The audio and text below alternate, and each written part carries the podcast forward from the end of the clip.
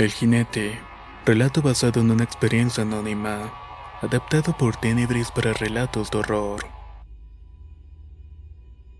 Soy del estado de Veracruz de un municipio llamado Sochiapa, específicamente de un pueblito llamado Guadalupe Victoria, lugar donde ocurrieron los siguientes acontecimientos hace mucho tiempo.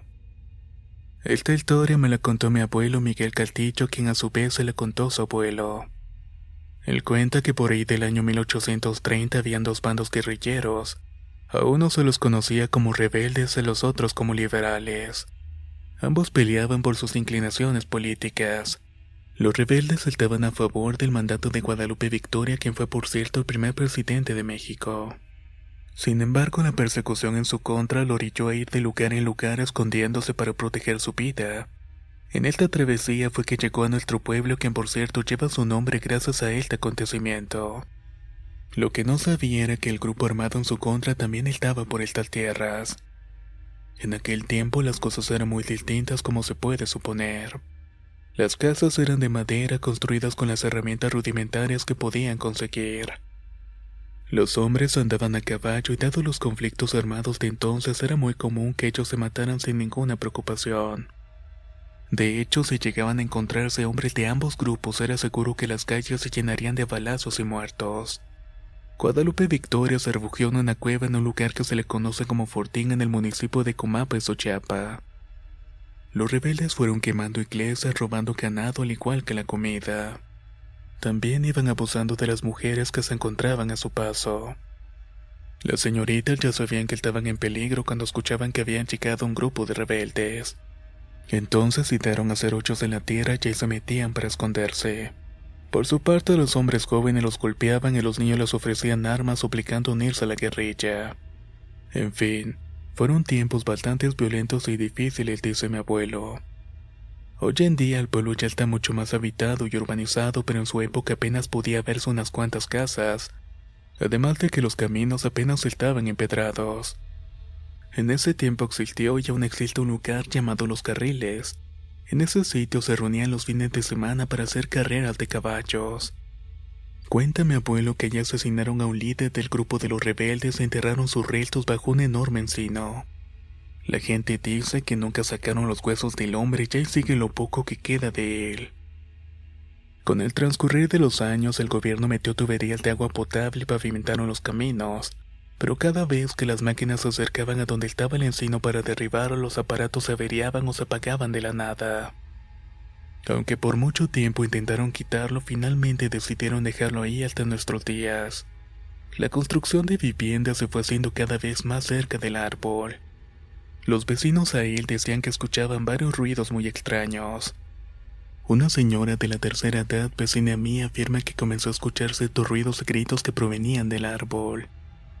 En ese entonces la vecina era una muchacha muy joven y recién casada. Cuando ella intentaba investigar sobre los extraños sucesos, su esposo la detenía y le decía que había cosas que era mejor ignorar. A pesar de que no intentaba prestarle mucha atención, en la madrugada escuchaba un grito de verdadero horror, acompañado de cadenas que se arrastraban sobre las piedras. También se podía distinguir el galopar de un caballo. En el preciso momento que se manifestaban estas anormalidades, un frío seco dejaba sentirse en el pueblo y una neblina espesa dificultaba ver cualquier cosa a lo lejos. El jinete bajaba el monte galopando hasta que llegaba al árbol y se perdía. Según mi abuelo, ese jinete era el líder de los rebeldes que buscaba vengar su muerte. La vecina testiguaba que en una ocasión de madrugada escuchó al caballo bajar del monte. Ella se levantó y esperó frente a la ventana para verlo. Era tanta la duda que tenía que por sobre todo deseaba saber quién era el loco que armaba tanto escándalo. La neblina impedía poder vislumbrar alguna figura, pero en un momento se comenzó a dispersar. El frío le calaba los huesos, el viento que soplaba casi quería arrancar las ramas del encino. Escuchó los relinchidos, el galope del caballo y al girarse vio un caballo negro con los ojos enardecidos. El jinete que lo montaba tenía un machete en la mano y arrastraba unas cadenas. A pesar de la tétrica escena, la vecina siguió pensando que se trataba de algún borracho del pueblo que daba esas cosas para asustar a los vecinos. Al día siguiente le dijo a su esposo lo que había pasado y que había llegado a la conclusión de que se trataba de algún ocho de la comunidad. A lo que el marido le contestó: Deja de acercarte a la ventana, mujer. Trata de descansar y deja las cosas como están. La mujer frunció el ceño y pensó que solamente le habían dado el avionazo. Esa misma noche decidió quedarse despierta mientras su marido roncaba. Puso una silla en la ventana para esperar al jinete a sus anchas. Supo que este no tardaría en aparecerse cuando la neblina invadió los alrededores. Salió de su casa para tener una mejor visión de la cara de aquel loco e increparlo cuando se bajara del caballo cerca del encino. Conforme se iba acercando no podía creer lo que presenciaba. El frío era tan feroz que la quijada no paró de temblarle. La violencia del vientazo azotaba las ramas del encino y vio como las raíces del árbol viejo se comenzaban a abrir.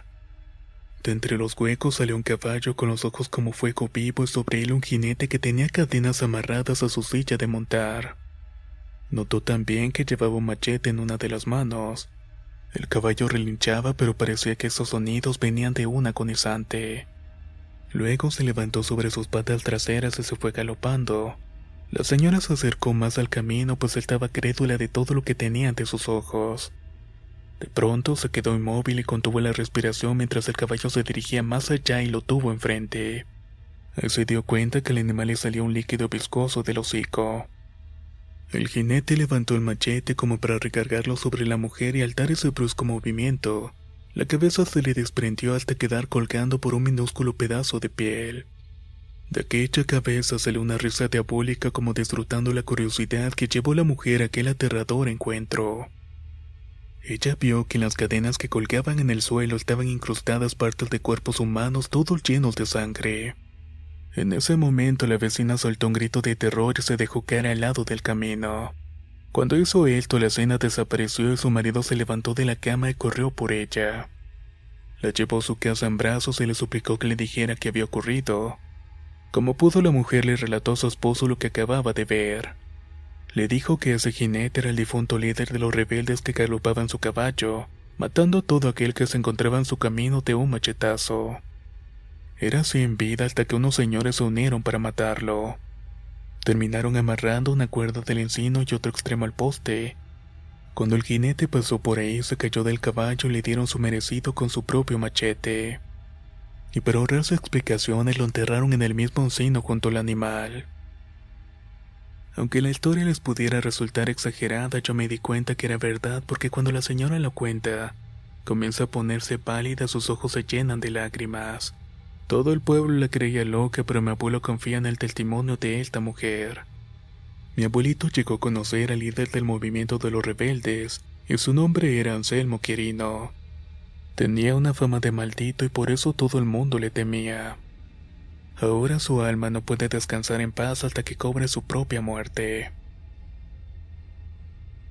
El jinete. Relato basado en una experiencia anónima. Adaptado por Tenebris para relatos de horror. El Nahual ilimitador de voces.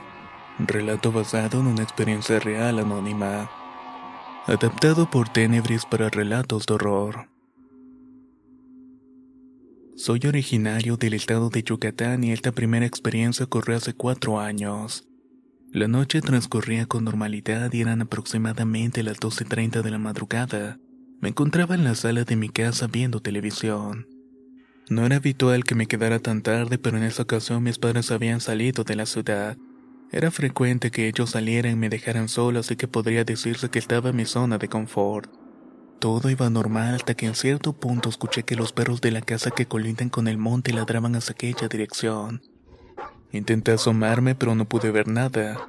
Mis ojos poco a poco se fueron acostumbrando a la oscuridad y así fue que pude distinguir unos ojos rojos entre la maleza.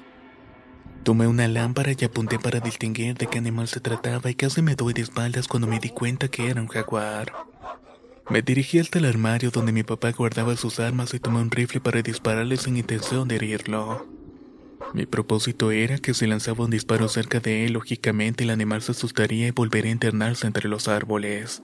Así lo hice, pero por alguna razón los disparos se desviaban en direcciones muy distintas. Pensé que lo mejor sería dejar al felino en paz y quedarme en mi casa para garantizar mi seguridad. Volví a prender el televisor y luego de unos minutos escuché que alguien saltaba a la albarranda de mi casa. Me asomé para investigar qué estaba ocurriendo, pero no había nadie. Fue aquí cuando en cuestión de segundos comencé a vivir un auténtico infierno. Oí con nitidez lo que parecía ser unas caras que intentaban rasgar la puerta de metal. El sonido era tan horrible como el de las cazuelas cuando las tallas con fibras metálicas. Me asomé por una de las ventanas para ver qué era lo que provocaba ese horrible ruido y pude darme cuenta que era el jaguar. El animal estaba en mi porche y al asomarme él también volteó a verme. No puedo describir con palabras el miedo que se apoderó de cada parte de mi cuerpo. Parecía que el jaguar podía percatarse de mi estado porque inmediatamente empezó a dar un zarpazo a la puerta. No pude reaccionar muy bien ante la situación. Pensé en gritar para de esa manera alejarlo, pero al parecer esto lo alteró más. Se subió a la barranda y de ahí dio un salto hacia el techo de mi casa. Pude escuchar sus pisadas y de esa manera me percataba de su ubicación. En este punto las cosas se pusieron más raras ya que de la nada sentí un sueño incontenible. Hacía grandes esfuerzos por mantenerme con los ojos abiertos y no caer rendido. De inmediato llegaron a mi mente varias historias que había escuchado en donde los animales adormecen a sus víctimas antes de atacarlas. Me dirigí por una de las ventanas con la intención de verlo y calcular si podía dispararle, pero cuando me asomé me di cuenta que el jaguar ya estaba viéndome a mí. Ninguno de los dos bajó la mirada, pero tampoco alguno se movió. Yo fui el primero en reaccionar para alcanzar el rifle, pero cuando volví a ver ya no estaba.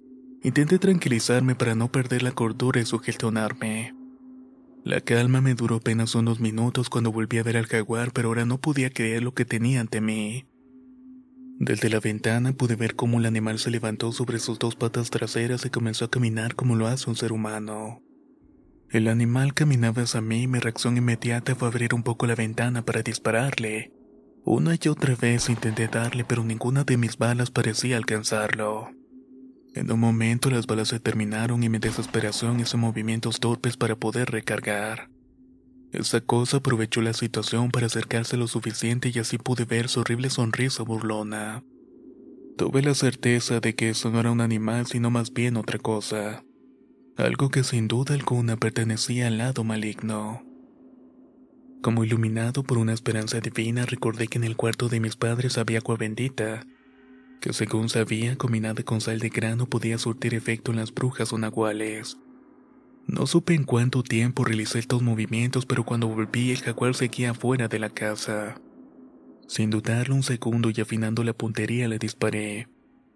Esta vez el animal se retorció dando alaridos de dolor insufribles. Intentó reponerse se alejó de mi casa dando saltos hacia el monte. Por cualquier cosa decidí no dormirme y esperar a que volvieran mis padres. Cuando me di cuenta ya era de día y mis padres ya estaban en la casa. Ellos vieron la expresión en mi rostro y asustados me preguntaron qué era lo que había pasado. Yo les di santo y seña de lo que había ocurrido, pero al parecer mi padre no me creyó. Mi madre, por el contrario, no dudó mis palabras, porque a ella ya le habían pasado algunas cosas similares. Por extraño que parezca, saber que no había sido el único con esta experiencia me dio cierta tranquilidad. Luego de ese suceso me dediqué a investigar y efectivamente, esa noche estuve frente a frente con una cual. Sin embargo, esa no fue la única experiencia que tuve con seres de ese tipo. Actualmente tengo 19 años, el año pasado también estaba en mi hogar. Como vivo cerca del monte es normal que en la noche se escuchen ciertos ruidos de animales. Esa madrugada desperté sudando producto de una pesadilla. Fui al baño cuando iba de regreso al cuarto vi la silueta de algo que parecía ser un lobo. Al igual que el jaguar, este animal caminaba sobre sus dos patas traseras. Era bastante alto y fácilmente llegaba a los dos metros. Sus ojos eran casi brazos ardiendo y parecía buscar algo en la oscuridad. Yo me alejé de la ventana de mi cuarto y en eso escuché un fuerte gruñido. Desde esa noche era común que lo viera rondando las periferias de la casa. Otra madrugada escuché la voz de mi padre que venía de la calle pidiendo que le abriera la puerta. Somnoliento me levanté para ver el reloj y me di cuenta que eran las tres.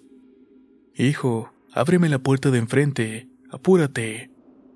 Estaba gritando mi padre. A regañadientes me levanté de la cama, pero algo no me cuadraba. Papá, ¿eres tú? ¿Qué es lo que estás haciendo fuera? Pero la respuesta que obtuve fue el mismo grito que me había despertado. Esperó unos momentos y la voz se escuchaba con algo del tati que repetía lo mismo una y otra vez como si fuera una grabadora. La verdad es que eso me dio muy mala espina y decidí regresar a la cama, a consta de llevarme un posible regaño a la mañana siguiente. Cuando nos sentamos a desayunar le pregunté a mi padre por qué estaba en la calle tan tarde, a lo que él me respondió que se había marchado de casera a una comunidad cercana, pero que hacía apenas unos minutos que acababa de llegar. Esa no fue la única vez que escuché la voz de mi padre por las noches pidiéndome varias cosas, e incluso en otra ocasión escuché la voz de mi difunto abuelo que me decía, Hijo, ven a saludar a tu abuelo, seguido de unos toques en la puerta de mi cuarto. Como hacía dos años que mi abuelo había fallecido, era obvio que no se trataba de él. Pregunté quién era, pero de nueva cuenta la frase se repitió de forma mecánica perturbadora. Estos hechos siguen ocurriendo y la verdad es que no tengo idea de lo que sea.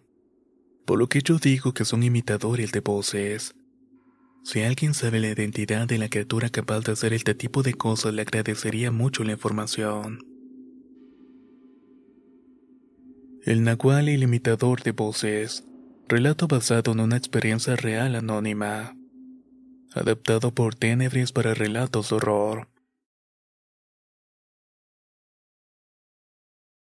La manta. Relato basado en el testimonio de Sergio Navarro. Adaptado por Tenebris para relatos de horror. Mi nombre es Sergio y soy originario de Monterrey, Nuevo León. Hoy en día cuento con 45 años de edad y mi historia no es muy larga que digamos. Tampoco tiene que ver mucho con el terror, sino con los mundos dimensionales, paralelos o los llamados agujeros de gusanos en el tiempo. El suceso ocurrió cuando tenía alrededor de 25 años. Por aquel entonces estaba en pleno apogeo la crisis del 96 y del 97, gracias a las malas decisiones del expresidente Salinas de Gortari. Las condiciones en las que vivíamos no eran nada gratas en el ámbito económico. El negocio de mi padre fue muy próspero, pero por desgracia de los créditos en dólares acabaron con las ideas de abundancia con las que inició. Como suele ocurrir en varios casos, los problemas económicos trajeron como consecuencia colateral discusiones fuertes entre mis padres. A pesar de la difícil situación que les tocó atravesar, chueco, derecho siguen juntos como decimos en el norte. El negocio de mi padre se dedicaba a la distribución y venta de madera AAA.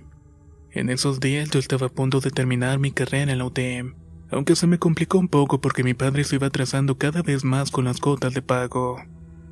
Al ver lo duro que era para mí al seguir manteniendo el ritmo del negocio, decidí ayudarlo. Mi manera de apoyar fue tomando el rol de chofer, cobrador y vendedor alta de serrín. Que en la carpintería se consideran los desechos que van directamente a la basura. Pero yo lo vi como una entrada más de dinero y lo que sacaba de mis ventas mi padre me lo dejaba como pago. Les puede resultar increíble, pero gracias a eso pude terminar de pagarme la carrera y el título. Como cualquier estudiante pensé que con eso ya terminaba mi sufrimiento, pero me equivoqué. Lo difícil comenzaba pues ahora debía conseguir un empleo estable y no fue nada sencillo de encontrarlo. Gracias a la famosa crisis que nos metió Salinas, muchas empresas tuvieron que cerrar.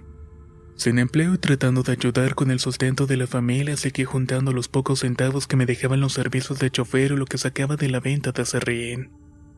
En un punto decidí juntar todo lo que tenía para comprar una manta o una lona con fines de marketing y promocionar nuestro trabajo. En 1995 era la moda anunciarse con rotulación en plástico con colores vivos, pero hacer eso resultaba muy caro. La manta que compré medía un metro cuarenta y cinco por un metro ochenta. Pensé en pagarla sin decirle a nadie porque tenía la intención de que fuera una sorpresa para la familia, especialmente para mi padre.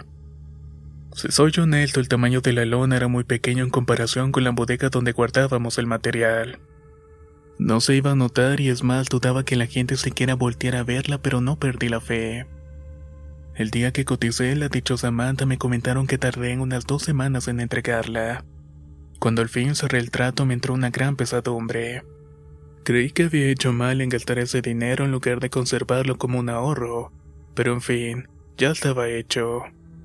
Al día siguiente de haber hecho el pedido de la manta, mi padre y yo decidimos ir a comer para despejarnos, ya que había sido mal día de ventas al comer ser únicamente cinco tablas. El camino del negocio a la casa era muy cercano nos tomaba alrededor de 6 a 10 minutos en ir y volver todos los días. De hecho, el negocio se podía ver entre los puentes de la avenida Gonzalitos con cruce en la avenida Penitenciaria, antes de llegar a Nucalar, la cual se conecta con San Nicolás. En esa ocasión donde mi papá y yo regresábamos de comer juntos, observé a lo lejos a más o menos 10 personas intentando instalar una manta que fácilmente medía 20 por 30 metros. Era tan enorme que fácilmente cubría toda la bodega, incluso usaban grúas eléctricas para poder subirla. Al encontrarnos con tal escena me asusté mucho y le pedí perdón a mi padre. Creo que me metí en un problema, le dije. Compré una manta para el negocio, pero creo que se equivocaron con el pedido. La verdad es que no sé qué voy a hacer. Tendré que correr a esa gente y decirles que no tengo dinero para pagar una manta de esas dimensiones. Mi papá mantuvo el rostro sereno y con mucha calma me dijo, No te apures, hijo, ahora hablamos con ellos y verás que no pasa nada. Mi remordimiento era tan grande que no se me ocurrió poner atención en las letras inscritas en el anuncio que estaban colocando. No saben lo mucho que me arrepiento en estos días de no haber visto aunque fuera un poco lo que decía. Cuando nos acercamos para dar vuelta al negocio por debajo del puente y reincorporarnos, nos quedamos con la boca abierta al ver que no había absolutamente nadie. Era imposible que se esfumara en menos de 40 segundos tal cantidad de personas. Con el rostro desencajado me bajé de la camioneta y fui a preguntarle a un muchacho que vendía periódico. Le pregunté si había visto a algunas personas que estaban colocando una manta.